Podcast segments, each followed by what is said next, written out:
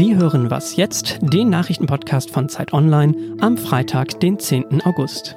Heute geht es um den Tag, an dem der Klimawandel nicht mehr zu stoppen ist und um Toll Collect, das Unternehmen, das die Lkw-Maut in Deutschland eintreibt und den Bund jahrelang über den Tisch gezogen hat.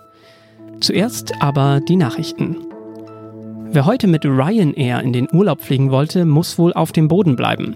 Viele Piloten des größten europäischen Billigfliegers legen heute die Arbeit nieder.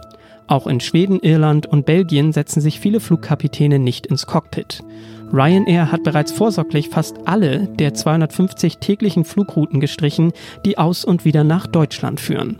Neben höheren Gehältern wollen die Piloten bessere Arbeitsbedingungen erreichen. Viele sind nur als Subunternehmer bei der Airline angestellt. Sie zahlen daher unter anderem selbst für Trainingsstunden im Flugsimulator, ihre Uniform und etwa für ihr Trinkwasser an Bord der Maschinen. Chiles frühere erste Präsidentin Michelle Bachelet soll heute als neue Menschenrechtskommissarin der Vereinten Nationen bestätigt werden. Dazu stimmt die Vollversammlung ab. Bachelet soll dem Jordanier Said Raad al-Hussein nachfolgen, der noch bis Ende August im Amt ist. Bachelet war acht Jahre lang Chiles Präsidentin, zuletzt bis Anfang 2018. Die Politikerin wird international hoch angesehen. In den 70er Jahren stellte sie sich der Diktatur in ihrem Land unter General Pinochet entgegen. Daraufhin wurde sie inhaftiert, gefoltert und musste Chile verlassen. Redaktionsschluss für diesen Podcast ist 5 Uhr.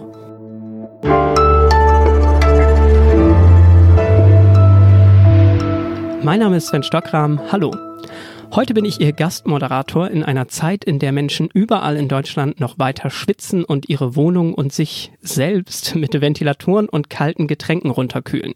Andernorts bringen sich hingegen die ersten auch schon vor Gewittern, Platzregen und Orkanwarnungen in Sicherheit. Gerät in Deutschland und weltweit gerade das Klima aus dem Gleichgewicht? Darüber spreche ich mit Dagny Lüdemann. Sie leitet die Ressource Wissen und Digital bei Zeit Online. Dagny, hallo und schön, dass du da bist. Hallo Sven. Megasommer und Hitze, aber auch Waldbrände, Dürre und Unwetter in Deutschland. Dagny, bekommen wir gerade zu spüren, was der Klimawandel künftig für uns bedeuten wird? Das ist natürlich eine Frage, die wird uns immer wieder gestellt, egal wie das Wetter gerade ist. Da muss man grundsätzlich sagen, aktuelles Wetter und einzelne lokale Extremwetterereignisse lassen sich nie direkt auf die Erderwärmung zurückführen über Jahrhunderte und lange Datenreihen wird sich erst zeigen, ob das, was wir jetzt gerade sehen, wirklich die Folge der Erderwärmung ist, wie wir sie seit der Industrialisierung beschleunigt haben durch den Menschen. Was wir auf jeden Fall sehen ist, dass wenn wir besonders heiße Sommer haben, wenn wir Dürren haben, Waldbrände und Stürme, dass das natürlich genau das ist, was Klimamodelle vorhergesagt haben. Die können nämlich berechnen, was wahrscheinlich ist und was wahrscheinlich passiert, wenn sich die Erde erwärmt und solche Dinge beobachten wir jetzt. Ja, seit Jahrzehnten weiß ja der Mensch, dass der Klimawandel das Leben auf der Erde bedroht. Doch jegliche Bemühungen, die Erderwärmung abzubremsen, kommen nur sehr langsam voran, wenn überhaupt. Mittlerweile stehe die Welt vor dem Point of No Return. Kommt also der Tag, an dem der Klimawandel nicht mehr zu stoppen ist? Ja, also ob dieser Tag noch kommt oder ob der vielleicht schon da war, darüber können Forscher natürlich jetzt trefflich streiten. Aber das ist eigentlich auch gar nicht das Entscheidende in der aktuellen Diskussion. Das Entscheidende ist, dass Wissenschaftler jetzt schon klimatische Veränderungen beobachten auf der Erde, die sie für so gravierend halten, dass sie sagen, dort werden Schwellenwerte erreicht von Veränderungen, die dazu führen, dass diese Entwicklung nicht mehr rückgängig zu machen ist. Und sie nennen diese klimatischen Veränderungen Kippelemente und sagen, wenn diese Dinge passieren, dann kippt das Klima und dann können wir die Erderwärmung nicht mehr aufhalten. Ja, was sind das denn genau für Veränderungen, äh, die aus Sicht von Forscherinnen und Wissenschaftler das Zeug haben, eben uns an einen Punkt zu bringen, von dem aus wie du das schon sagst, eine äh, klimatische Kettenreaktion nicht mehr abzuwenden ist. Ein Beispiel sind die Permafrostböden in Alaska oder in Sibirien. Dort sind tiefgefroren Unmengen Pflanzenreste, also Kohlenstoff gelagert. Und stellt man sich jetzt vor, die Böden tauen auf, dann wird dieses Material frei als Kohlendioxid gelangt als Treibhausgas in die Atmosphäre und befeuert natürlich dort die Erderwärmung. Und jetzt wäre es so, selbst wenn wir wieder einmal eine kühlere Erdphase erleben und die Permafrostböden wieder zufrieren, dieses Pflanzenmaterial hat sich zu Kohlendioxid aufgelöst. Das mhm. heißt, dieser Effekt ist nicht mehr rückgängig zu machen. Oder etwas anderes wären die Wälder äh, im Amazonas-Regenwald oder zum Beispiel in der Taiga. Wir haben dort Waldbrände, wir haben die Abholzung der Regenwälder. Auch das sind riesige Kohlenstoffspeicher, die verloren gehen und sind diese Wälder einmal verloren, dauert es Jahrhunderte, bis sie nachwachsen oder sie tun es eben überhaupt nicht mehr. Und äh, was man noch nennen kann, äh, ist auch das Abschmelzen natürlich am Nordpol. Also dort haben wir auch eine Situation, dass das Meereis diesen Winter so abgeschmolzen war wie nie zuvor. Und wenn dann unter dem Eis das dunkle Wasser hervorkommt, dann reflektiert es noch weniger das Sonnenlicht als das Eis. Das heißt, der Effekt verstärkt sich noch, das Ganze erwärmt sich noch schneller Mhm, also ein Klimawandel, der sich selbst verstärkt. Es sieht nicht gut aus für die Welt. Was kann der Mensch jetzt noch tun? Ja, das ist natürlich die Frage, denn eigentlich geht es um das Zwei-Grad-Ziel, äh, was die Weltgemeinschaft eigentlich erreichen wollte nach dem Klimaabkommen von Paris. Und es sieht nicht so aus, als wenn es erreicht würde im Moment. Und jetzt sagen die Wissenschaftlerinnen und Wissenschaftler auch noch, eigentlich müssten wir 1,5 Grad erreichen. Wärmer dürfte mhm. der Erdball im Durchschnitt eigentlich nicht werden, damit diese Kippelemente nicht passieren. Und äh, jetzt hat man sich in Paris zwar darauf geeinigt, dass man versuchen will, unter dieser 1,5 Grad Marke zu bleiben, aber Klimaforscher sagen, das ist eigentlich sehr unrealistisch, dass wir das noch schaffen. Mujib Latif zum Beispiel aus Hamburg hat zu uns gesagt, eigentlich steuert die Erde gerade eher auf eine 3 Grad Marke zu. Mhm. Danke dir, Dagny, für deine Einschätzung. Bitteschön. Viele weitere Themen zur Erderwärmung und ihren Folgen lesen Sie auf Zeit Online unter www.zeit.de-klimawandel.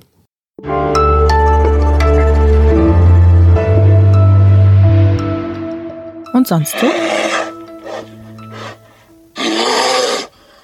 Oh, klingt gefährlich. Keine Sorge, bedrohlich wird dieser Braunbär hinter dem Grollen derzeit vor allem für Rotlachse. Die gehören nämlich zur Leibspeise der Bären im Katmai National Park in Alaska. Am Lauf des Brooks River ziehen die Fische noch immer zu ihren Laichgründen, obwohl sie damit im Juli eines Jahres eigentlich durch sind. Doch Biologinnen und Ökologen beobachten gerade die größte Lachswanderung in mehr als 50 Jahren. Und deshalb sind auch viele Braunbären noch am Fluss und im Fluss unterwegs, um nach den Fischen zu schnappen. Schauen Sie sich das Spektakel doch zur Abkühlung und für ein bisschen Flausch-Content im Livestream an. Zu finden auf zeit.de-lachsjagd. Und wenn Sie Glück haben, laufen auch ein paar Bärenbabys durch die Kamera. Das ist wirklich sehr süß.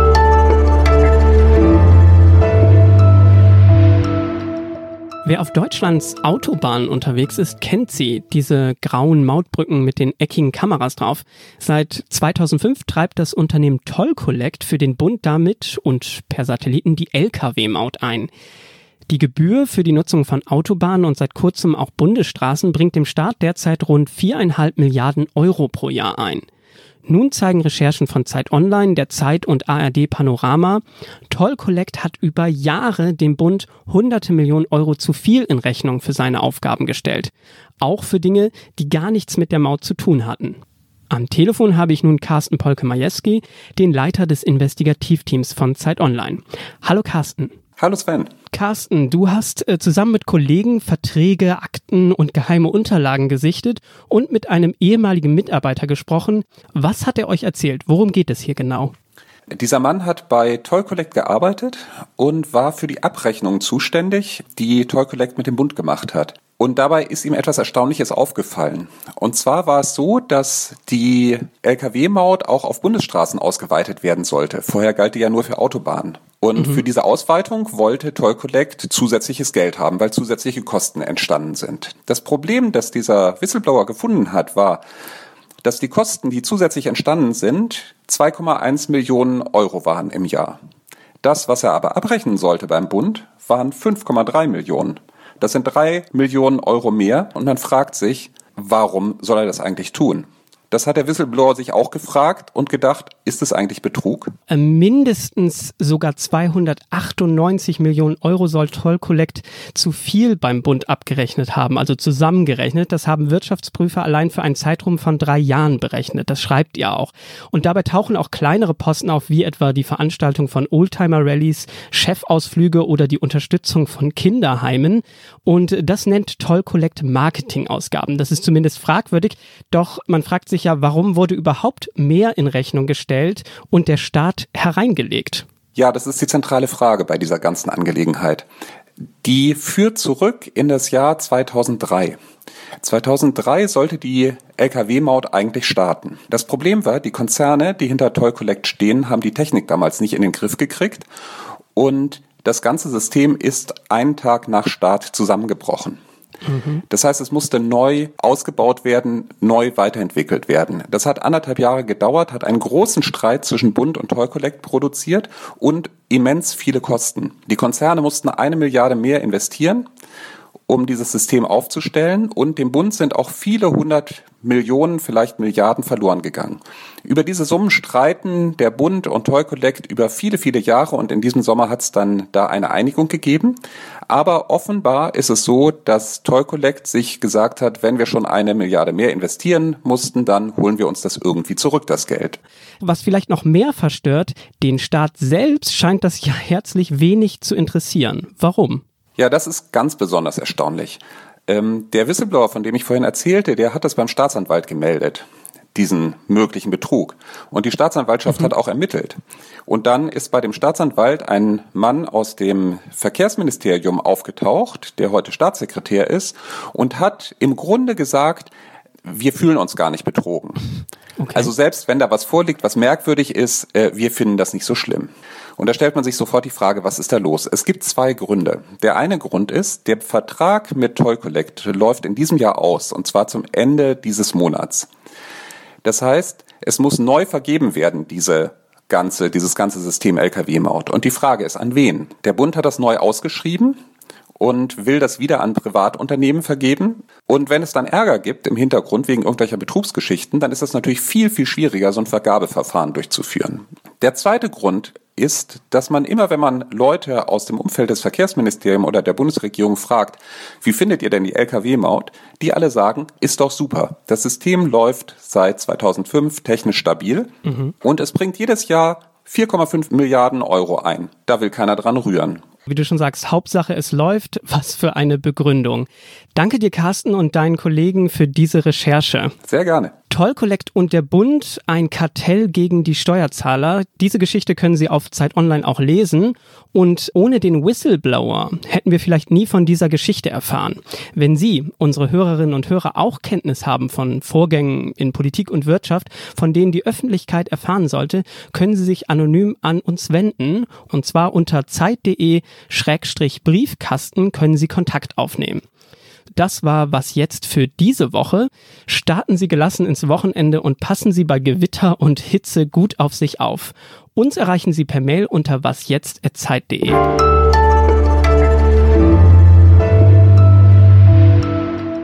Carsten, was ist deine Hoffnung denn jetzt, da eure Toll Collect Recherche raus ist? Na, die Hoffnung ist, dass es vielleicht doch noch eine politische Reaktion gibt und man sich damit auseinandersetzt, was da eigentlich genau passiert ist.